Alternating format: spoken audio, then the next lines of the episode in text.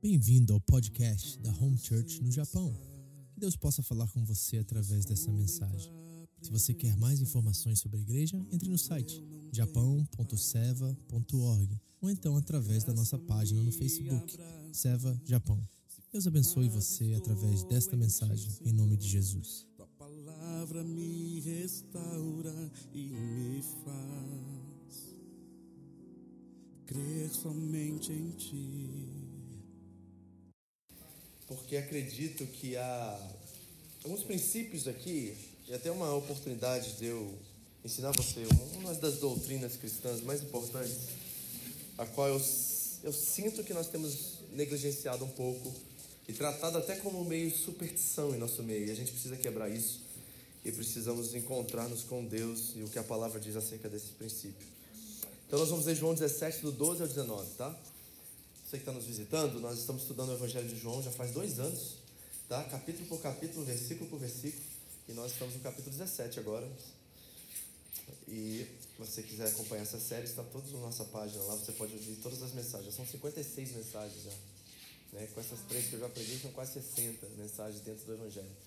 E nós estamos muito desafiados e ao mesmo tempo conhecendo esse Jesus. Eu disse a vocês quando nós iniciamos no capítulo 1 que o propósito de João é nos revelar quem Jesus é. Eu espero que no final dessas mensagens, cada um de nós pode dizer: Eu sei agora quem Jesus é, e de fato ele é o Filho de Deus. Amém? Vamos ficar de pé e vamos ler o texto? São oito versículos aí que você vai ler. Quero que você leia em voz alta. Não se preocupe com quem está do seu lado. Nós estamos aqui no primeiro dia da semana, domingo. E essa é a oportunidade de ler a Bíblia logo no primeiro dia. Isso é maravilhoso. Amém? Do 12 ao 19, capítulo 17. Nós estamos na, no Santo do Santo das Escrituras, diz John Knox. Né? Que coisa linda isso. Aqui é o Santo dos Santos que nós vamos mergulhar e aprender. Eu vou contar até três, leia na sua versão, do jeito que está aí na sua Bíblia. Amém? E assim diz a palavra de Deus. 3, 2, 1. Enquanto eu estava com eles, eu os protegi e os guardei no nome que me deste. Amém? Está 19, né? Glória a Deus, foi adiante melhor. Amém. Pode sentar. Muito obrigado. Glória a Deus. Tá bom. Na verdade, se nós só líssemos a Bíblia aqui, estava bom para a gente ir para casa, né? Que a Bíblia já é por si mesmo suficiente, certo? A gente faz um esforcinho aqui, né? De estudar um pouco, mas a Bíblia por si mesmo já fala. Então, isso já é suficiente, ok? Então, vamos lá, queridos. Volte ao versículo 12. Vamos lê-lo novamente e estudar essa passagem aqui. Diz assim o texto bíblico: Enquanto eu estava com eles, eu os protegi e eu os guardei no nome que me deste. Isso chamou minha atenção. Porque Jesus está afirmando algo maravilhoso, é uma promessa. Ele está dizendo assim a todos nós e aos discípulos, especificamente dentro desse contexto, que este nome, e nós precisamos saber o que é isso, nos protege e nos guarda de qualquer coisa. E acredito que nós não temos dado tanta importância ao que o nome de Deus representa para nós. E eu gostaria de trazer isso como doutrina para vocês nessa noite, porque eu acredito e tenho uma preocupação que, infelizmente, nós, como igreja, como evangélicos, nós temos usado o nome de Deus não de forma correta, talvez, e até atribuído esse valor a certas superstições que nós temos em nosso meio. E nós precisamos rever isso e ver com tamanha seriedade a Bíblia trata o nome de Deus. É tão sério isso que na cultura judaica eles nem têm a capacidade ou então a ousadia de dizer o próprio nome de Deus. Você sabia disso? Eles não citam o nome. E Jesus está dizendo a nós aqui, como promessa, que é nesse nome que nós seremos protegidos e guardados. Então eu tenho uma preocupação que eu quero passar para vocês, porque de acordo com o dicionário da língua portuguesa, o nome se refere à reputação de alguém, se refere ao caráter de alguém, se refere a uma pessoa, mas também significa autoridade. E se nós não entendemos isso, nós vamos levar isso e fazer pouco caso disso e acabar perdendo essa linda promessa que o texto está nos revelando aqui. Então vamos fazer um panorama pequeno, um pequeno estudo do que o nome de Deus significa, para que nós possamos levar a sério isso e não ver o nome de Deus mais como um rótulo, mas sim como uma pessoa. Por exemplo, na Bíblia, quando Deus dá um nome a alguém ou quando alguém dá um nome a uma pessoa, não é um rótulo.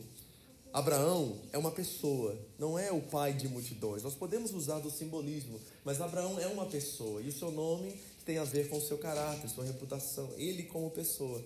E o nome de Deus também tem essa característica. Você sabia que, por exemplo, uma das piores maldições bíblicas que existe é cortar ou apagar o nome de alguém da história? É uma das piores maldições que existem na Bíblia, porque significa eliminar o nome de alguém, eliminar a reputação daquela pessoa. E quanto ao nome do povo de Deus, apagar o nome de Israel na história é apagar a reputação e o caráter de Deus. Porque Israel foi chamado por Deus. Então eu quero olhar isso com vocês e ver quão importante é o nome e esse nome que nos protege para que nós possamos usá-lo de forma correta e não correr riscos, tanto na fé quanto né, em outras áreas. Abra comigo rapidamente o, no Antigo Testamento, o livro de Josué, no capítulo 7, versículo 9. Josué, capítulo 7, versículo 9. Eu vou pedir para você abrir esse, mas o, o Rafael vai com certeza colocar aqui no telão para você, para ajudar. Mas eu gostaria que você visse essa conexão entre o nome de Deus e a reputação de Deus, e o nome do povo de Deus ligado e conectado também à sua reputação, seu caráter e sua pessoa. Josué 7,9 diz assim: Os cananeus e os demais habitantes dessa terra saberão disso, nos cercarão, isso é Josué falando ao povo, e eliminarão o nosso nome da terra. Né? Josué falando com Deus, perdão. Que farás então pelo teu grande nome? Repare a associação que está acontecendo aqui. Josué está dizendo a Deus: Deus, se o Senhor permitir que os nossos inimigos nos vençam, não só o nosso nome será eliminado da terra, mas a sua reputação irá junto com ela. Repare a seriedade que é levado o nome do povo de Deus e do caráter de Deus em questão a isso. Porque quando Deus revela o seu nome, Ele está revelando o seu caráter, os seus atributos e também a sua reputação. Isso aconteceu, por exemplo, na experiência de Moisés com Deus na sarça ardente. Quem lembra dessa história? Deus se apresenta a Moisés, ele se apresenta e ele revela a Moisés o seu caráter. Ele não diz e não objetiva o seu nome. Nós não vemos Deus dizer assim, meu nome é isso, meu nome é aquilo. Ele simplesmente diz assim, eu sou o eu sou. Eu fui estudar um pouquinho na história judaica, né, na cultura judaica, o que significava, e encontrei uma interpretação de um rabino que ele colocou aquela passagem mais ou menos assim, parafraseando. Deus disse a Moisés: Serei o que eu for. E ele disse: Assim dirás aos filhos de Israel: Serei, enviou minha voz. Olha como ele interpreta isso. Deus é o serei. Deus não é uma coisa, não há um rótulo ligado a ele. Deus é o ser. Eu gosto da frase de Santo Agostinho, por exemplo. Perguntaram a Agostinho: Você crê que Deus existe? E ele disse: Não, não creio. Deus não existe. Deus é. Deus não existe. Deus é. E Deus se revela a Moisés assim, e se revela ao seu povo dessa forma também. Há um conceito bíblico que o nome de Deus deve ser reverenciado e preservado de tal forma que não deve nem sair dos lábios de um israelita. Eles usavam o que nós chamamos do tetagrama, você conhece isso? É aquelas consoantes Y, H, W, H. Quando o nome de Deus é referenciado na Bíblia do Antigo Testamento, não é um nome que é colocado ali, é esse tetagrama, que nós, né, no português, transliteramos como Jeová. Mas não há som nesse nome. Não é possível dizer esse nome israelita. Isso seria blasfêmia, ele citar o nome de Deus. Tão forte que era isso. Porque o Y HWH significa a existência. É que Deus é um ser autossuficiente, autoexistente. Deus sempre existiu, ele não foi criado.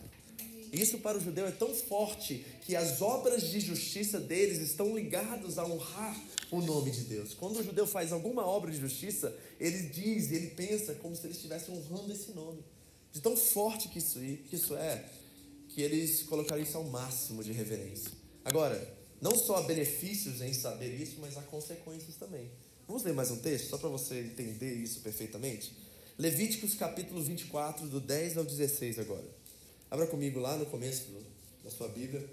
Livro de Levítico, capítulo 24, do 10 ao 16.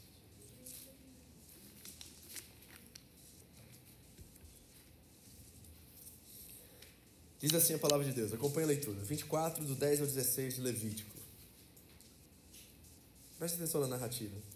Aconteceu que o filho de uma israelita com um egípcio saiu e foi para o meio dos israelitas. No acampamento houve uma briga entre ele e um israelita. O filho da israelita blasfemou o nome com uma maldição. Repare que eles usam o nome, aqui está o tetagrama, tá? Blasfemou o nome, reparem isso, que isso é muito interessante. com uma maldição.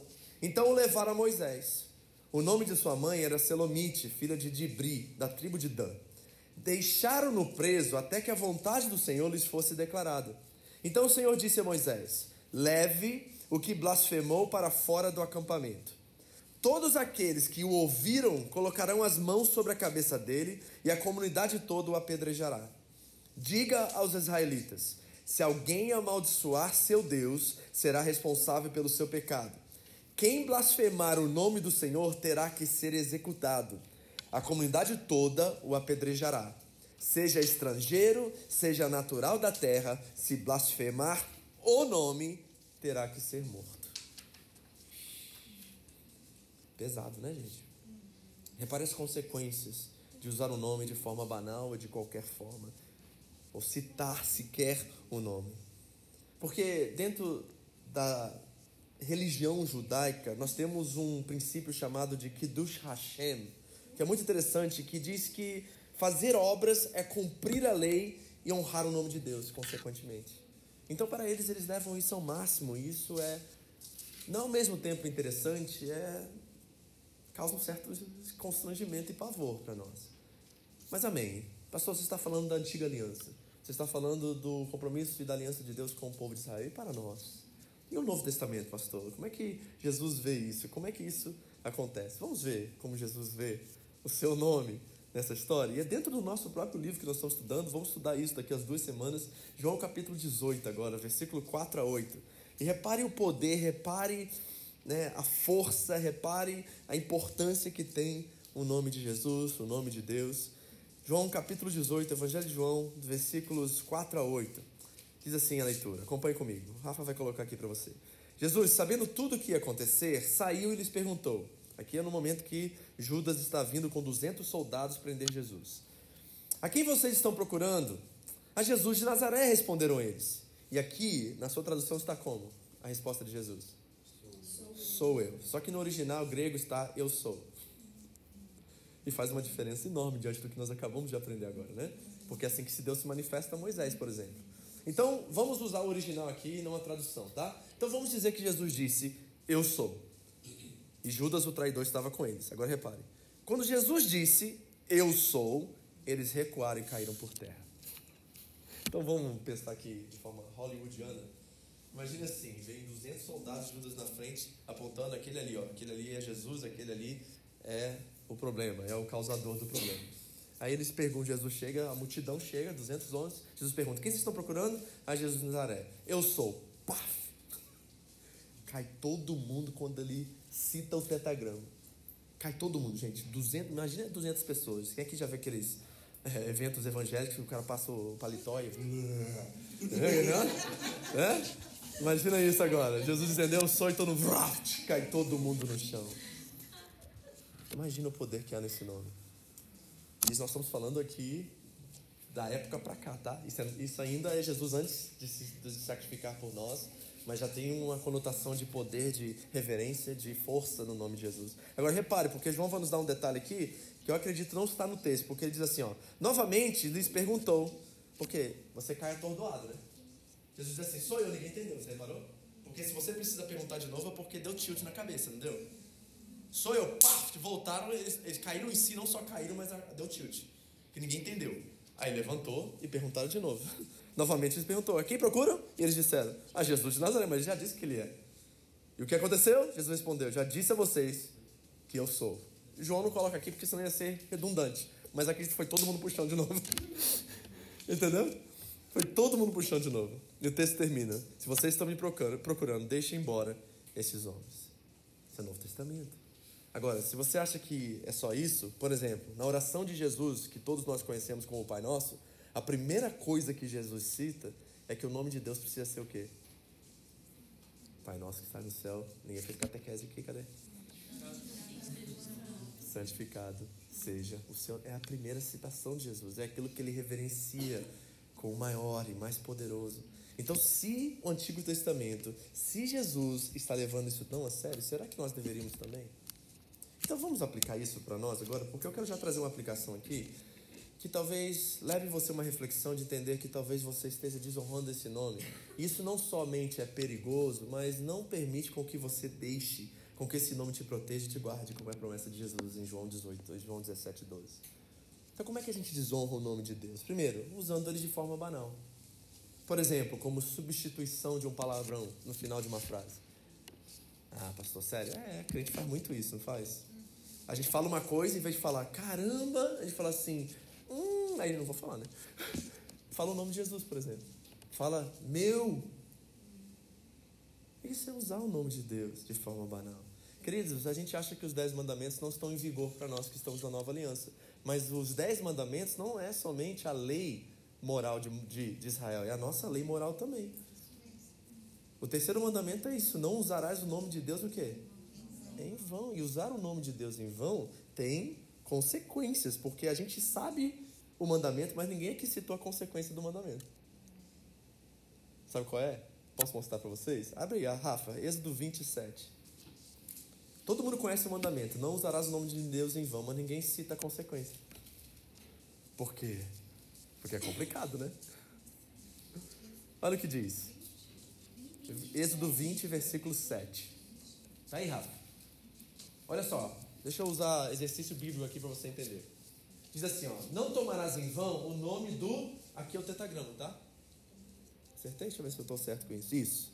Aqui é o tetagrama. Então aqui não está, né, no tradução para o grego está Senhor, porque não há problema nisso nessa questão. Para o judeu ele jamais diria isso, ele diria o tetagrama aqui. Então não seria som. Não tomarás o nome do, ficaria em silêncio e continuaria a frase. Tetagrama aqui.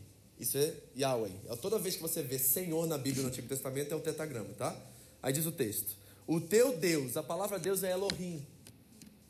É outra palavra. Então Deus pode ser dito porque não havia nenhuma restrição contra usar o nome Deus, né? Genericamente falando assim.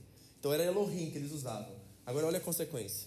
Pois o Senhor não deixará impune quem tomar o seu nome em vão. Você sabia disso?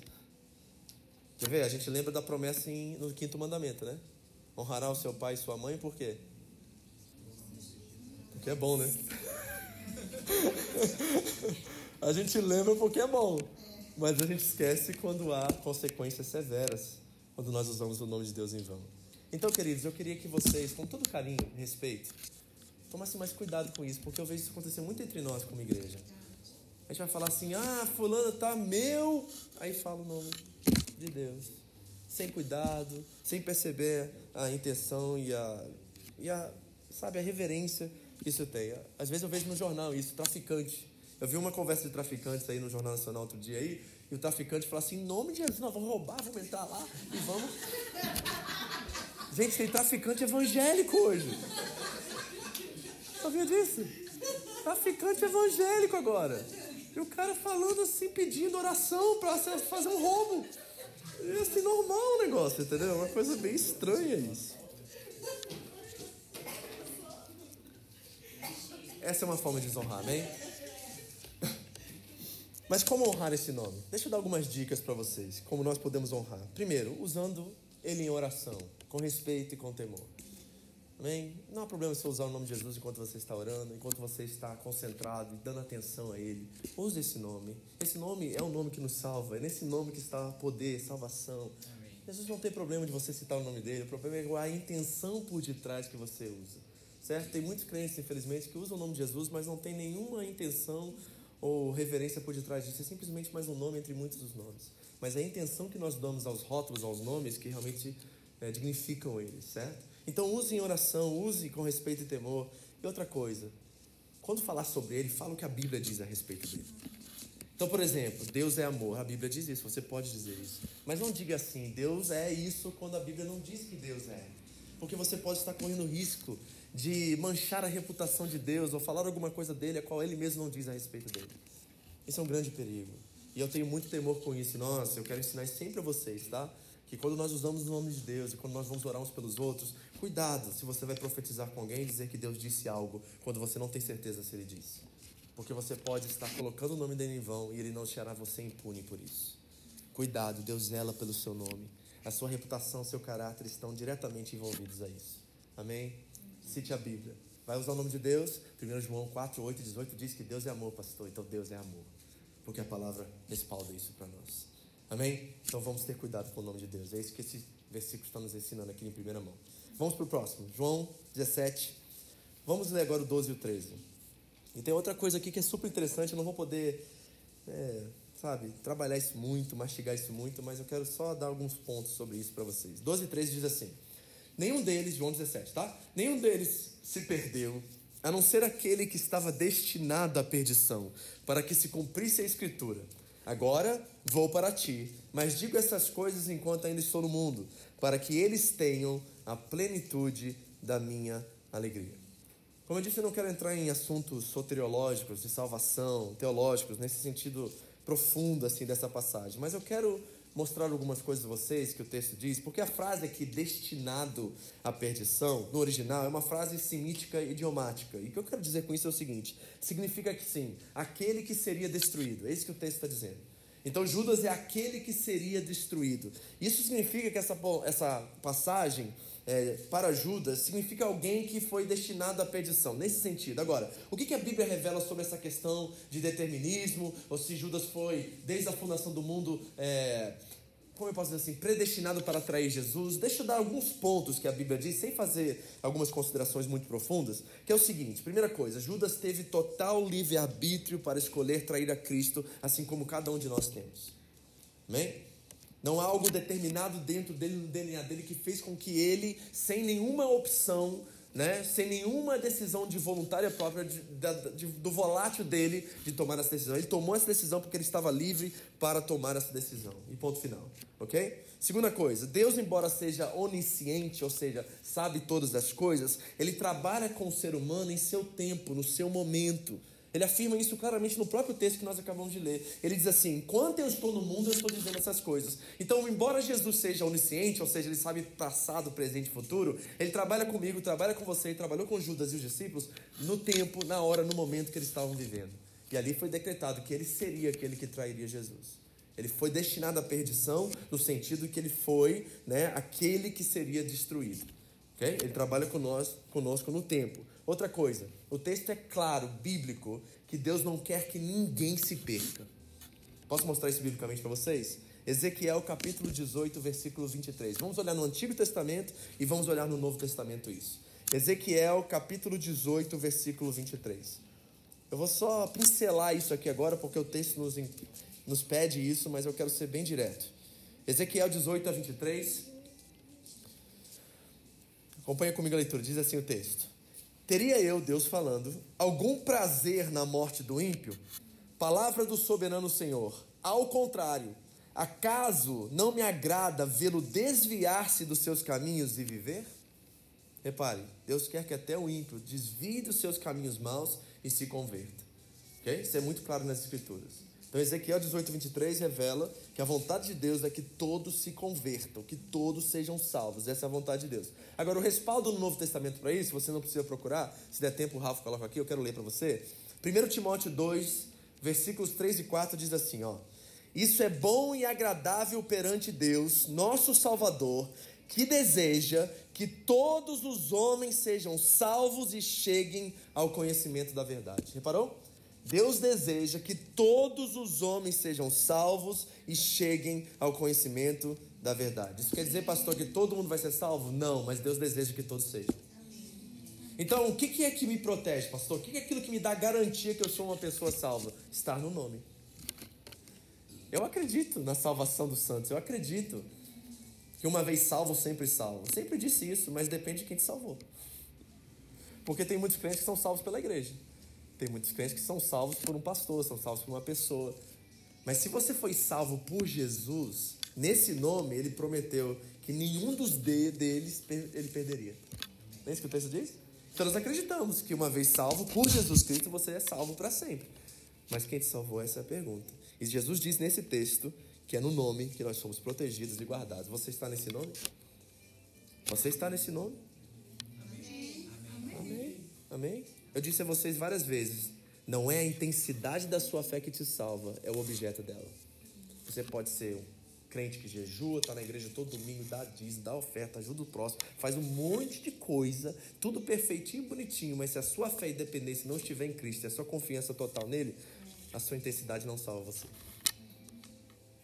Pela graça, mediante a confiar. Então, não é a intensidade da fé que salva, é o objeto dela, é Cristo Jesus. Amém? Vamos parar aqui por isso? Próximo texto. Vamos a João 17, 14 e 16 agora.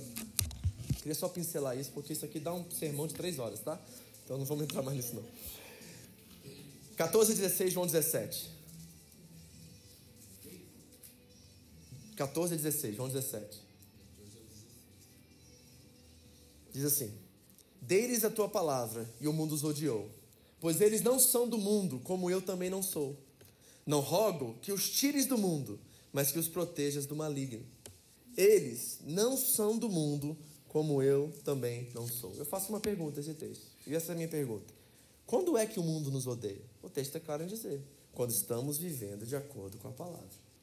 Você já experimentou perseguição por causa disso? E eu digo para você, foi o próprio Jesus que profetizou isso. Se nós estivermos nele e se nós buscarmos servir a ele nesse mundo, nós seremos perseguidos e bem-aventurados nós somos, de acordo com Jesus, quando fomos perseguidos por causa do nome, por causa dele. Então é claro, é óbvio no texto de que a razão pelo qual o mundo nos odeia é porque nós estamos obedecendo a palavra. E a evidência maior que nós não somos desse mundo é que nós vivemos segundo a sua palavra. Agora, o que isso quer dizer? Qual é a palavra aqui? Vamos entrar no texto e vamos entrar no tempo. Porque palavra aqui não é Bíblia. Vamos ser claros aqui? Não é a Bíblia, porque a Bíblia não estava pronta nessa época. Né? É uma questão de lógica aqui. Então, quando Jesus fala da palavra, ele não está falando da Bíblia prontinha, como você tem bonitinha, né? De várias cores, de várias versões. Tem a Bíblia da mulher, a Bíblia do homem, a Bíblia do jovem, a Bíblia do papagaio, do cachorro, do gato. Tem Bíblia de tudo hoje. Não é essa aí que você tem. Então, Jesus não está falando porque não é essa palavra. Ele também não está se referindo ao Antigo Testamento, porque todas as vezes que os apóstolos, ou então Jesus, se referiam ao Antigo Testamento, eles não citavam o Antigo Testamento, eles falavam a lei e os profetas. Então não pode ser também o Antigo Testamento, porque ele não cita e diz assim a lei e, as, e os profetas. Não é isso. Então sobre o que, que ele está falando? Aí nós precisamos ler a Bíblia para entender. Abra comigo João capítulo 1, versículo 1 agora.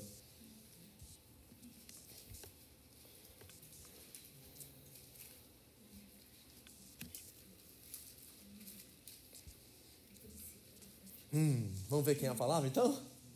Diz assim o texto: No princípio era aquele que era a. E ela estava com Deus e era Deus. E ele estava com Deus no princípio. Então está falando dele mesmo.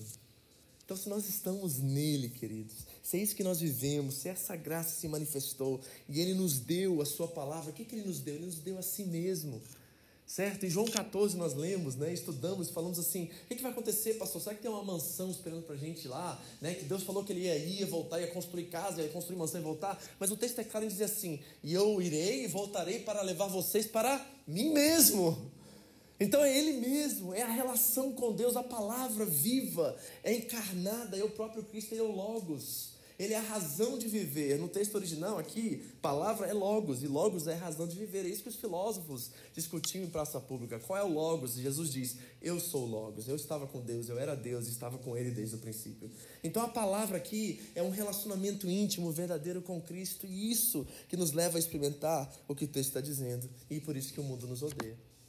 Posso ser bem claro com você: quanto mais perto você estiver de Cristo, quanto mais você exalar o perfume dele, mais o mundo vai te odiar. Se prepare.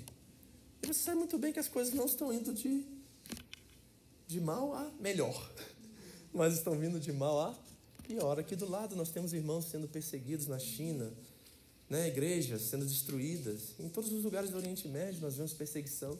A gente não sabe o que é perseguição. A gente está bonitinho aqui sentado no ar-condicionado, num lugar maravilhoso como esse, tendo a, oportunidade de pregar o evangelho publicamente. Nós não temos ideia do que está acontecendo no Egito, no Afeganistão, na Síria e em outros lugares do mundo onde o evangelho é perseguido. É muito bom ser crente no Japão, gente. Mas quando o mundo começa a nos odiar, e acredito que virá esse tempo, é a palavra que faz a diferença entre nós e o mundo. Vamos ver quais as implicações disso? Na prática agora. Primeiro, isso significa santidade.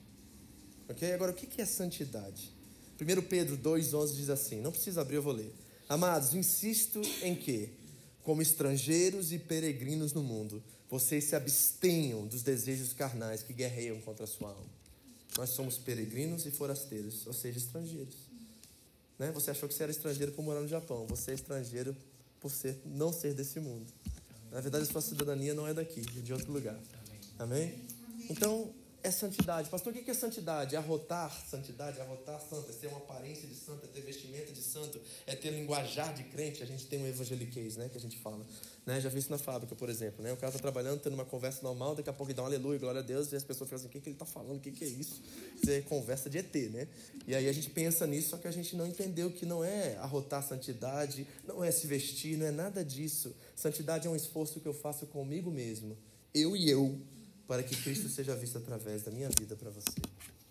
Santificai-vos na tua palavra, a tua verdade é a tua palavra. Jesus está falando que ele, alta, ele se sacrificava, ele se santificava pelos discípulos. E esse é o nosso papel também. Separação, ela é meio paradoxal, sabe? Por quê? Porque o religioso, o que, que ele faz? Ele se torna um ET, rejeita, abomina e esconde do mundo, não é assim? É? O religioso, infelizmente, lá na sua fábrica, é um crente que poderia ser luz e sal da terra, ele vai sentar no cantinho dele para ler a Bíblia dele. Quando era a oportunidade dele sentar no meio do povão ali, brilhar luz de Cristo, não falando uma língua diferente dos demais, mas sendo alguma coisa diferente dos demais e mostrando o amor, a graça, a misericórdia de Deus através de atitudes de honrosas, atitudes né, que respeitam, que reverenciam o nome.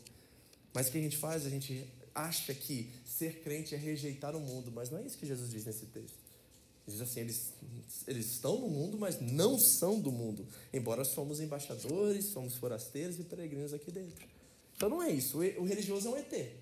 Mas nós não. O que, que Deus nos falou? Jesus Cristo nos chama a viver, interagir no mundo, mas não ser do mundo. Essa é a grande diferença. Então, santidade é isso. Amém? É você entrar naqueles lugares mais sombrios aqui desse mundo, dessa terra, dos relacionamentos que você conhece, e brilhar, e ser luz. Meu irmão, antes de eu ser pastor, quando você é pastor, complica, tá? Porque todo mundo já sabe. Vou dar um exemplo de ser pastor como é ruim, tá? Vou dizer para vocês. É muito ruim ser pastor, vou dizer, nesse sentido pastor André um dia estava conversando com uma menina, assim, batendo um papo, né? Conversando legal, coisa indo, fluindo, né? Elas trocando ideias, se abraçando tal. Uma... A gente estava na porta da nossa casa lá, foi buscar alguma coisa lá em casa. E as crentes da nossa igreja estavam tudo lá na sala comendo. A crente tem que estar tá comendo, né? É. Aí daqui a pouco alguém gritou lá na cozinha: Pastora, vem comer! A pastora conta para mim que a face da menina que estava diante dela fechou completamente. Imagina alguém que estava descontraída, feliz, conversando, batendo papo. A menina simplesmente fechou a cara, disse assim: Você é pastora? Fechou a cara, falou assim: Sou. Falou assim: Ah, tá bom. Deu a mão para ela. Muito obrigado, tá? Foi embora, nunca mais ligou, nunca mais. Acabou. Acabou. Triste, né? O que será que meus colegas mostraram para essa pessoa que fez com que ela criasse um preconceito e uma discriminação de tal tamanho? Assim. Agora eu sou pastor, disse para vocês que é difícil, mas eu lembro que quando eu não era pastor e não tinha esses rótulos e títulos, eu lembro que eu ia em alguns lugares onde meus amigos estavam, e no meio da conversa, conversando sobre mulher, conversando sobre coisa, parava a conversa e eu não falei nada. Eu chegava lá, né, os caras conversando, rindo pra caramba, acabava e parava de rir. Eu chegava e falava assim, gente, o que tá acontecendo? O que aconteceu? Que acabou a conversa? Eu falei assim, ah, né, era incômodo. Eu não era religioso, era incômodo. E, e assim, eu, eu, eu, eu sei que isso é espiritual. Eu sei que era espiritual, porque a gente chegava assim, parece que era espiritual. Eu lembro de um, de um discípulo meu que eu tinha na minha célula, que ele disse que ele foi numa festa de aniversário e estava todo chapando o melão, imagina. Todo mundo chapando o melão, ele chegou atrasado na festa. E todo mundo sabia que ele era crente, né? Aí ele chegou, chapar o melão e ficar, ah, tomar todas, tá? Tomar todas. fruta boa, Michel, fruta boa. Aquela fruta lá, perigosa, sabe? E aí ele disse que ele chegou na festa atrasado, entrou, quando ele entrou, todo mundo botou a cerveja para baixo do chão, assim, ó. Começou a esconder a cerveja, esconder as coisas. E ele falou para mim, Vitor, que coisa mais constrangedora, eu não pedi nada, não falei nada, só por eu entrar naquele ambiente mudou o ambiente. As conversas começaram a se tornar sadias, as pessoas começaram a rir, ninguém mais tomou naquela festa, eu não entendi, né? Eu saí de lá, não pedi nada, não fiz nada e mudou o ambiente só por eu ter entrado. Eu falei assim: é isso, querido. Quando nós exalamos o perfume de Cristo, ele se alastra por qualquer ambiente que nós estamos. E aí a gente não precisa falar que é crente, a gente não precisa usar o evangeliquez, não precisa botar a roupa correta, nós precisamos ser. E quando nós somos, queridos, o mundo é tocado, é impactado, é transformado. Isso é santidade. Qualquer outra versão de santidade que não inclui isso não é santidade, é religiosidade. Então, por favor, aprenda isso, amém? Porque do jeito que o mundo está hoje, deixa eu dar o veredito para você. Sabe por que o mundo está do jeito que está hoje? Porque a igreja se acovardou. A igreja foi para um canto, Se separou do mundo em vez de estar no mundo e não ser do mundo. Ela simplesmente assumiu o lugar dela falou assim: a gente é segurinho aqui, eu gosto da minha igreja, todo mundo fala a mesma língua, todo mundo é igual, aí eu não tenho que correr riscos nenhum, eu não tenho que me preocupar de ouvir coisa do mundo. A gente começou a fazer a separação e nós não mais impactamos o mundo e influenciamos como nós deveríamos. Esse é problema nosso. Se o mundo está do jeito que está, nós temos uma parte nessa responsabilidade. E nós precisamos tomar uma atitude diferente. Santidade é novo nascimento, é nova humanidade, não é religiosidade. Amém? Essa é a primeira implicação. Segunda implicação, talvez a mais importante para mim. Olha o versículo 13 e 18, mais uma vez, do capítulo 17. Vocês estão acompanhando? Bom, posso dar continuidade aqui? Sei que estou demorando um pouquinho, mas acho que é necessário isso. Diz o 13 e 18 assim, ó. 13 primeiro. Agora, de Jesus, eu vou para ti, mas digo estas coisas enquanto ainda estou no mundo, para que eles tenham quê? Qual é a promessa? Gozo. Qual é a outra palavra? Mas tem um adjetivo alegria. Qual que é? Plena. Gente, a minha diz plenitude da alegria. Quem é que já experimentou plenitude da alegria? Ninguém. Eu nunca experimentei, você nunca experimentou, mas está prometido.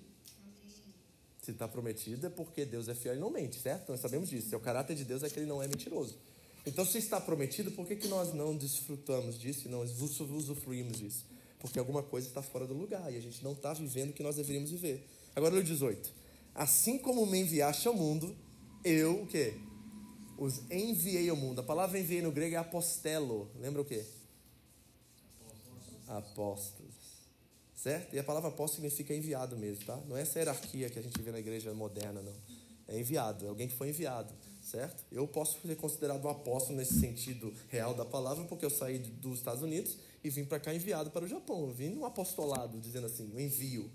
Entendeu? E Jesus está dizendo que nós seremos apóstolos. Nesse sentido, não hierárquico da igreja, que a igreja transformou no sentido de título e hierarquia, mas é de envio, de missão.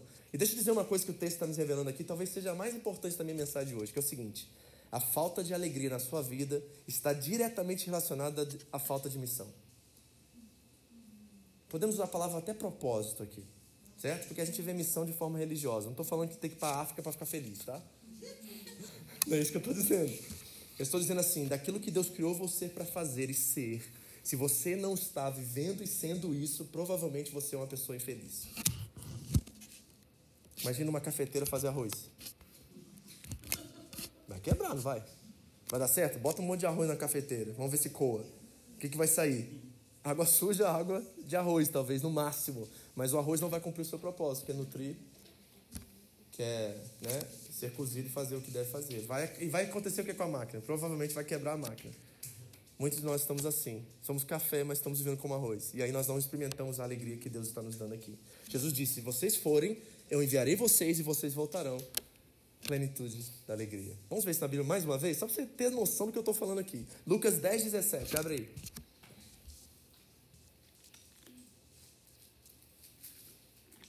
Olha o que acontece. Aqui é a passagem que Jesus envia os 72.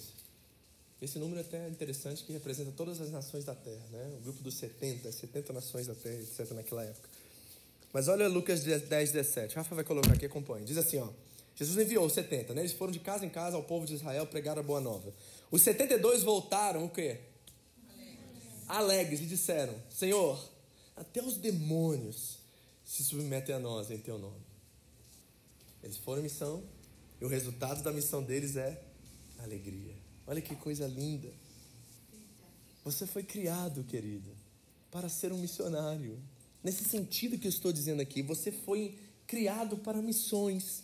E existe uma conexão direta entre alegria e envio, alegria e missão. Pastor, você está dizendo que eu tenho que agora sair daqui e ir para algum lugar do mundo? Não, eu estou dizendo que você talvez precise para sua casa ser um missionário lá.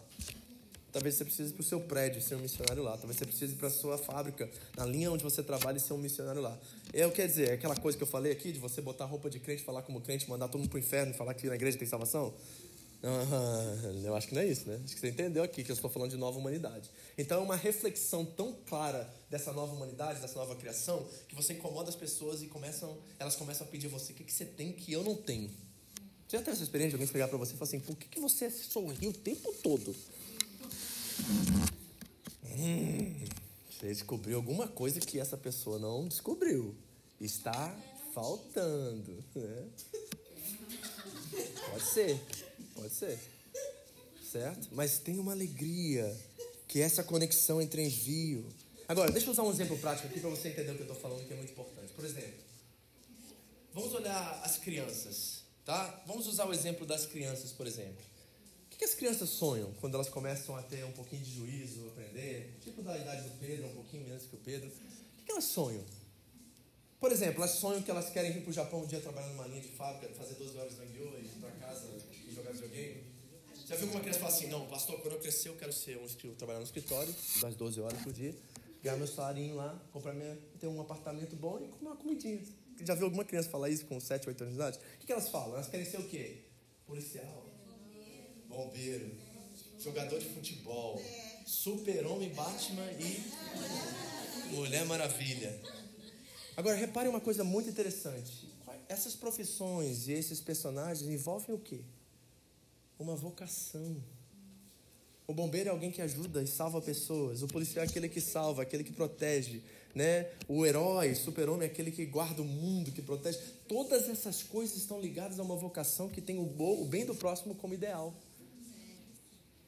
Tá vendo que está dentro de nós isso? A gente que pela falta da inocência a gente vai perdendo, que a gente vai se tornando adulto e malicioso, a gente vai perdendo esses valores que são intrínsecos ao nosso ser. Deus nos criou para a missão. Eu estava vendo uma entrevista com um menino da base de um time de futebol e perguntaram para ele assim: quem você quer ser quando crescer? Aí eu falou Messi, outro falou Cristiano Ronaldo, outro falou os grandes jogadores, né? Aí o repórter teve a ousadia de perguntar: mas por que, que você quer ser o Cristiano Ronaldo? Aí ele falou assim: porque eu quero tirar minha mãe e meu pai da favela e ajudar eles. Não é para ser estrela, é para ajudar o outro. Isso é vocação, queridos. E essa vocação traz a alegria. Essa vocação e essa missão está embutida em cada um de nós e nós precisamos experimentar isso. Vou repetir. A falta de alegria na sua vida está diretamente relacionada à sua falta de missão. Qual é a sua missão? Você vai descobrir a sua alegria. Agora, pastor, lindo o discurso, né? Parece poesia que você está falando assim, né? Até chamou, mexeu comigo aqui dentro. Mas e, e respaldo bíblico para isso? Vou te dar. Está em toda a Bíblia esse respaldo. Em tudo que é lugar que você encontra está lá. Por exemplo, Isaías capítulo 6. Todo mundo conhece essa passagem, né? Isaías vai no sábado ao templo. Ok? Só que tinha um problema. Conhece essa história? Ele vê Deus.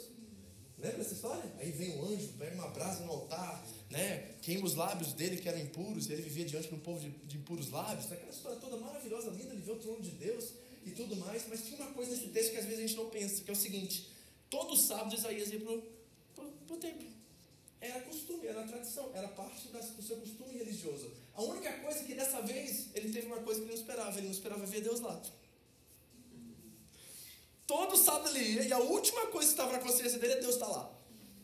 E Deus aparece. E quando Deus aparece para esse homem, a primeira coisa que ele vê é ele mesmo. Deus, eu não posso olhar essa visão. Ele cai, cai no chão e diz assim: Meu Deus, olha quem eu sou, eu sou um homem impuro. A primeira coisa ele reconhece. E aí Deus faz o quê? Pega o anjo, pega a brasa e santifica. É, é uma metáfora de purificação, de santificação. Deus vai e santifica ele, prepara ele, limpa ele. O que acontece? Primeira coisa, depois de ser limpo e restaurado, Deus pergunta: A quem enviarei? Quem irá por nós? Aí o Isaías, limpado, limpo, curado, chegou para Deus e falou assim: Senhor, é o seguinte, eu estou um pouco cansado, trabalhei demais. Então agora eu preciso dar um tempo, aí eu vou pensar sobre a obra, e depois eu volto, aí a gente se acerta. Primeira coisa que ele faz, levanta a mão, eis-me aqui, envia-me a mim. Isaías, Abraão, homem rico, numa terra rica, com um povo rico, família cheia, todo mundo lá, de repente ele ouve uma voz e toma o ser dele, aquela voz, e Deus fala assim: sai da tua terra, da tua parentela e vai para uma terra que eu vou te mostrar no caminho. Não vou nem te mostrar onde que é, porque senão você não vai querer ir eu te mostrar onde que é. Porque você vai passar por um deserto aí meio complicado, tá? Mas eu vou te mostrar o que é. Aquela voz entra nele, e ele sai, e Deus olha para ele e fala assim: agora eu vou te abençoar e preparar tudo para você. Porque o texto diz claramente assim: Abraão, se tu uma bênção. Se tu uma bênção. A sua bênção está condicionada à sua missão. Quer ver mais? Quer mais respaldo? Elias. Elias no Monte Carmelo. Eu queria que isso virasse filme, não virou até hoje. Eu estou doido para ver esse filme. Ele mata 850 profetas, desce fogo do céu no altar, é aquela coisa louca. Vai ler esse texto, que esse texto é maravilhoso. Está lá. 1 Reis 18, 19. E o que acontece depois de ele matar 850 profetas, homens, ele recebe um relatório de uma mulher chamada Jezabel. E Jezabel diz assim: Vou cortar sua cabeça que nem cortei dos outros. Esse homem morre de medo, corre, foge e vai parar dentro de uma caverna, com depressão. O que acontece? Deus aparece. Aí a primeira pergunta de Deus: O que, que você está fazendo aqui? O que, que você está fazendo aqui? E o que, que Deus faz? Manda o anjo dar comida para ele. O bichinho continua deprimido. Deus pergunta de novo: O que, que você está fazendo aqui? De novo o anjo vai lá e dá comida para ele. Levanta. Ele sai da caverna, a depressão cabe, ele é curado e Deus fala assim: agora vai. Vou ungir um rei sobre Israel, vou ungir um rei sobre a Síria e vou botar eles no seu lugar. Vai. Depois da cura, sempre tem uma missão, porque Deus sabe que é no caminho que nós encontramos a alegria. E aí? Tá desanimado? Tá triste? Não tá legal assim sua vida? Tá meio chateado, né? As coisas não estão dando certo. Será que isso está ligado diretamente à sua missão? Será que é porque você não está fazendo aquilo que você deveria estar fazendo agora? Agora, pensa nisso, porque crente é complicado. Né? Tem que sempre dar ó, esses observação, ponto, parênteses, tá? Não estou falando de começar a tocar na igreja. Não estou falando de você agora ter que fazer um monte de coisa dentro da igreja. A gente sempre pensa dentro daqui dentro, a gente nunca pensa para fora. E talvez a sua missão, a primeira, seja a sua casa, de você virar o homem que Deus quer que você seja, né? Os homens. Nós aprendemos isso ontem lá no nosso retiro de ser a esposa que Deus chamou você para ser, para ser o filho que sua mãe quer que você seja. Talvez a sua missão comece dentro da sua casa. E aí pode se propagar para outros lugares e outras coisas. Amém? Você é um apóstolo? Se você quer ser alegre, queridos, não tem nada que alegre mais. Gente, eu não saí lá dos Estados Unidos numa vida muito boa. Porque assim, sabe, vou curtir o Japão.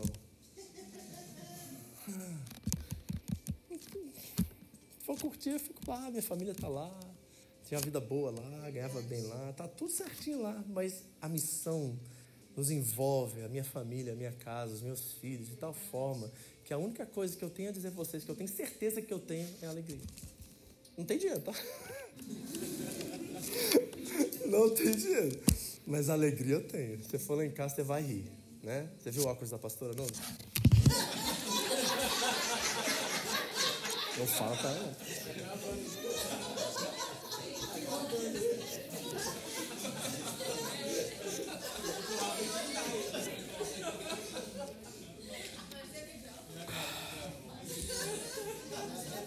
Ainda bem que ela não me ouve.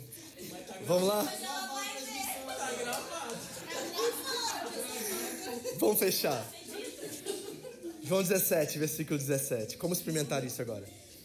Como experimentar o que eu estou falando aqui até agora? Diz assim o texto, João 17, 17. Santifica-os na verdade, a tua palavra é a verdade. Santifica-os na verdade, a tua palavra é a verdade. A verdade encarnou. A verdade não é um conceito, a verdade não é uma afirmação. A verdade é uma pessoa. E para experimentarmos tudo que eu falei até agora, você precisa se relacionar com ela. Deixa eu te mostrar algo no texto que é super interessante. Vai para João 18, 37 agora. Aqui está o diálogo, nós vamos trabalhar isso lá para frente. Talvez eu repita exatamente esse mesmo princípio. Mas o diálogo é entre Jesus e Pilatos. E há uma conversa super interessante. O problema é que Pilatos fez a melhor pergunta que um ser humano pudesse fazer a Deus e não esperou a resposta. Imagina você ter uma pergunta, né? Às vezes a gente fica vendo esses, esses negócios de gênio, de, do gênio da lâmpada, né? Aí a gente fica pensando assim, nossa, se eu tivesse três pedidos, o que, que eu pediria, né? O Pilatos teve uma pergunta e o cara acertou na mosca. Pensa num cara assim que acertou. A pergunta ideal para se perguntar a Deus, ele teve a pergunta, mas não esperou a resposta. Foi embora. Vamos ver o texto? Diz assim, ó, 37. Então você é rei? Disse Pilatos. E Jesus respondeu: Tu dizes que eu sou rei. De fato, por esta razão nasci. E para isto vim ao mundo. Para testemunhar o quê? E todos que são do quê? Me ouvem. Aí vem a pergunta mais extraordinária, a pergunta de um bilhão de dólares. Ele pergunta: O que é a verdade? E diz o texto que ele saiu novamente para onde estavam os judeus. A pergunta, embora boa, é equivocada, né? Porque não é o que é a verdade, é quem é a verdade. Essa é a verdadeira pergunta. Quem é a verdade. Ele pergunta o que é verdade, mas o interessante é que ele não espera para ouvir. Pilatos nunca ouviu a resposta. Talvez aqueles que estavam ali perto dele nunca ouviram a resposta, mas nós ouvimos. João 14, 6. Jesus diz assim, ó, para os religiosos da sua época. A gente acha que é o ladrão, é o diabo no texto. Não é. A gente bota a culpa no diabo às vezes, né, gente?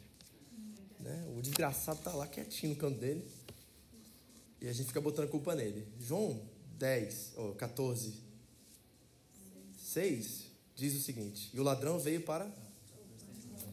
João 10, 10 diz assim: E o ladrão veio para matar, roubar e destruir. O ladrão ali são os pastores ali que estavam roubando, os líderes religiosos estavam roubando as pessoas da sua fé. Está relacionado a Ezequiel 34, que Deus dá uma ordem aos pastores e condena eles pelas atitudes deles. Então, o ladrão é isso, é um líder religioso que está roubando as pessoas, da sua fé, da sua alma, etc. O ladrão veio para matar, roubar e destruir, mas eu vim para que tenham vida e vida e abundância. Certo? Aí, João 14, 6. Estava certo. Ele diz: Eu sou o caminho, a verdade e a vida. E ninguém vem ao Pai a não ser por mim. Nós temos a resposta. Você tem a resposta. Então, essa é a forma que você experimenta isso. Ele disse: santifica-os na verdade. Ele é a verdade. Santifica-os nele. A tua palavra, o Logos, é a verdade. É Ele a verdade. E nosso relacionamento com Ele, quanto mais intenso fica, quanto mais próximo fica, mais nós podemos experimentar essa plenitude da alegria. Está disponível para você. O que você vai fazer com isso? Vai continuar desanimado, vai continuar triste, vai continuar vivendo a vida para si mesmo? Tem um texto em 2 Coríntios que eu acho sensacional, que Paulo diz assim, ó, e ele morreu por todos, para que aqueles que agora vivem, não vivem mais para si mesmos, mas vivem para aqueles que por eles morreu e ressuscitou. Vai continuar buscando alegria em poços vazios? A mulher samaritana buscou em seis desses poços e não encontrou e continuava buscando. E foi ao último poço, o sétimo. E talvez ela viu até na figura de Jesus o sétimo poço dela. E ali ela encontrou um poço que jorrava vida eterna, que saciou toda a sua sede. Ela sai do poço e vai para a cidade vira a maior evangelista daquela época. Missão, alegria, suprimento de carência. E você? Você já tem isso aí? Eu tenho uma profunda certeza que crentes são frustrados porque não sabem o que têm e o que são. É como um filho que herdou uma imensa herança e não consegue desfrutar disso porque não sabe o que tem. Imagine se você descobrisse amanhã que você tem um tio, um pai, um pai não, né? um primo, super rico e na sucessão, na linhagem de sucessão da sua família, você é o próximo herdeiro e você tem uma herança lá na França de bilhões e bilhões de dólares e você nunca vai descobrir isso e vai morrer sem descobrir isso. Eu creio que a vida eterna é isso para nós. É muito mais do que dinheiro, tem um valor inestimável, incomparável, e às vezes nós não desfrutamos dessa plenitude da alegria que Jesus nos promete aqui, porque nós ainda estamos buscando as migalhas que caem do chão e buscando saciar nossa sede e fome existencial em coisas que não têm capacidade de fazer isso. Eu quero terminar com uma frase extraordinária de um físico nuclear russo, que foi o homem que criou a bomba atômica e repare o que Andrei Sakharov disse. Ele colocou assim: A arma mais poderosa do mundo não é a bomba atômica. Eu descobri isso. A arma mais poderosa do mundo é a verdade. Imagina um cara que criou a bomba atômica e matou milhares e milhares de pessoas dizer que a coisa mais poderosa na Terra não é uma bomba que destrói e mata mil pessoas, milhares de pessoas mas é a verdade. E o que dizer dessa verdade habitar em cada um de nós? A falta de alegria na sua vida está direcionada à sua falta de missão. Feche seus olhos, eu quero orar por você.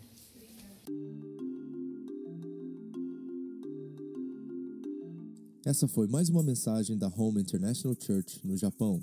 Para mais informações sobre a igreja, entre no site japão.seva.org ou na nossa página no Facebook, Seva Japão, ou através do iTunes Podcast Seva Japão Mensagens. Deus abençoe você e a sua família, em nome de Jesus.